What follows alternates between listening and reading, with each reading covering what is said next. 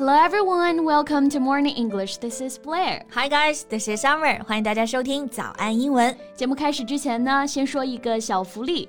每周三，我们都会给粉丝免费送纸质版的英文原版书、英文原版杂志和早安周边。微信搜索“早安英文”，私信回复“抽奖”两个字，就可以参与我们的抽奖福利啦。这些奖品啊，都是我们为大家精心挑选的，是非常适合学习英语的材料，而且你花钱也很难买到。坚持读完一本原版书、杂志，或者用好我们的周边，你的英语水平一定会再上一个台阶的。快去公众号抽奖吧，祝大家好运！Summer，现在讲到大厂这个词，哎，你会想到什么？What does that remind you of? Um, some large internet companies like Tencent, Ali or 京东啊，就是会想到腾讯、阿里这种大型的互联网公司。Yeah, those large internet companies. Or you can also say major technology companies. 也可以用这个表达，就是非常大规模的高科技公司。Yeah, but you know, I have no idea since when people use this phrase 大厂 to mean internet companies. Because in the past, you know, that refers to some kind of factories that make meat or other produce. 对，在原来啊，大家讲大厂，其实指的还是工厂，对应的英文表达应该是 factory or plant. But gradually, the meaning has changed. So, about today, let's talk about the factory and some related words. Yeah, that sounds great. 所以，我们今天一起来看看这个工厂啊，到底除了 factory 还可以怎么说？然后呢，再来看一些热词，比如说大厂啊、打工人啊，英文怎么表达？今天的所有内容呢，也都给大家整理好了文字版的笔记，欢迎大家到微信搜索“早安英文”，私信回复“加油”两个字来领取我们的文字版笔记。OK，那我们刚刚讲到大厂啊，用到了两个表达 ，Internet company or technology company，嗯，互联网公司或者是科技公司。对。然后刚刚那个话题我还挺想聊的，就是传统意义上的大厂，除了用 factory，是不是还有其他的说法？Yeah, there are two more words, plant and mill. Okay, the first one, plant, P L A N T，就是植物的那个 plant。对。 Plant 除了表示植物，还可以表示工厂，meaning a large factory where cars, chemicals, or energy is produced. So, what is the difference between a factory and a plant? 嗯，如果要对比的话啊、嗯、，factory 表示制造、生产某种商品，plant 更强调于对于 energy、chemical 能源或者原料进行加工。比如 plant 有几个常见的固定搭配，发电厂就不说 power factory，but power plant。化工厂也是 chemical plant。Yeah, that's very useful. Power plant and chemical plant. 不过有时候这两个词也是可以通用的，对吧？比如说像生产汽车的工厂，两种表达我都听到过啊，可以说 car factory，也可以说 car plant。Yeah, yeah, that's true. And there's a third word we can use here, mill. M I L L mill. 这个 mill 我觉得一听上去就很有年代感啊，嗯，因为像那种水磨坊啊、风车磨坊，就是用这个 mill，water mill and wind mill。对，mill 原本的含义就是磨面粉的磨坊，使用的风车或者是水车，嗯、而且是可以转动的那种机械装备啊。所以如果今天一个工厂是称为 mill，那就是需要依赖转动的机械装置，嗯、比如说加工钢铁厂，the name is steel mill or rolling mill。嗯，还有现在的造纸厂啊，也是用 mill，that's paper mill。还有纺织厂 textile mill。所以这三个词呢各有渊源，在现在也用于不同的场景。所以大家以后啊见到有些工厂名字是 factory，有些是 plant，有些是 mill，就不会感觉奇怪了。 Yeah, that's very informative. Okay, and besides that, I just think of another word, sweatshop.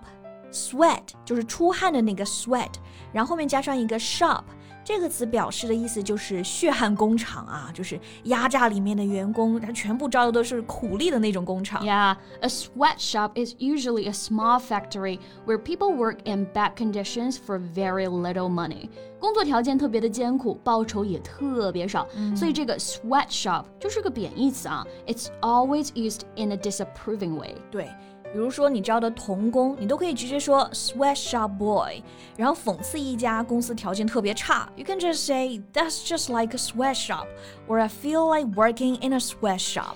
那像你如果 work in a sweatshop，你肯定都不会自嘲自己是个打工人啊，因为这比真正的打工人惨多了。对，现在说自己是打工人呢，都不是真正意义上的打工人，对吧？嗯，一般都还是朝九晚五啊，在办公室里工作的白领。那像打工人，它其实最初的含义就是离开家乡外出工作的人。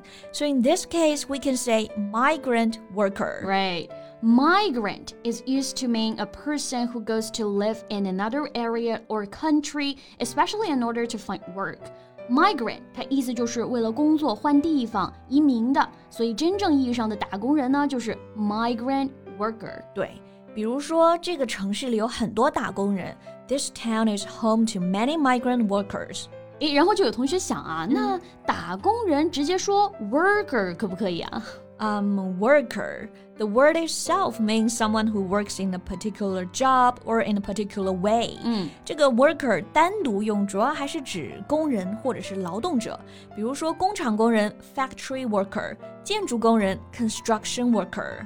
对，那其实有一个很简单的词可以表达打工人这个含义，That's employee, someone who's paid to work for someone else. 对，就是雇员，给别人打工啊。Yes. So if you work in a company, you're an employee, just like Blair and I. right. We're all employees. We're in someone's employ.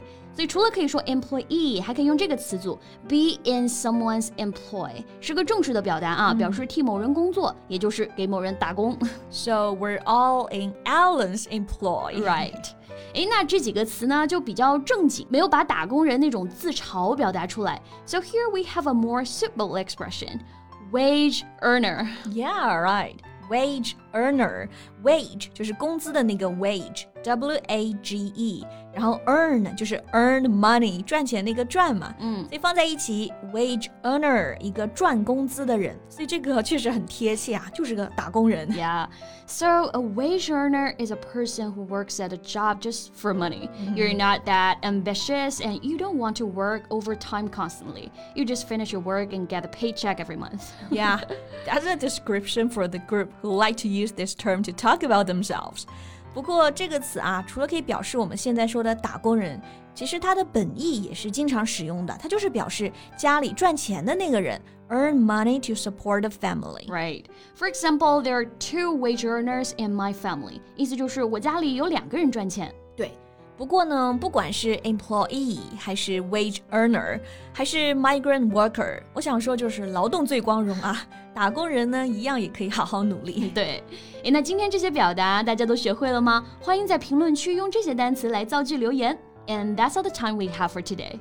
那最后呢，再提醒大家一下，今天的所有内容啊，都整理好了文字版的笔记，欢迎大家到微信搜索“早安英文”，私信回复“加油”。两个字来领取我们的文字版笔记。So thank you so much for listening. This is Blair. This is Summer. See you next time. Bye.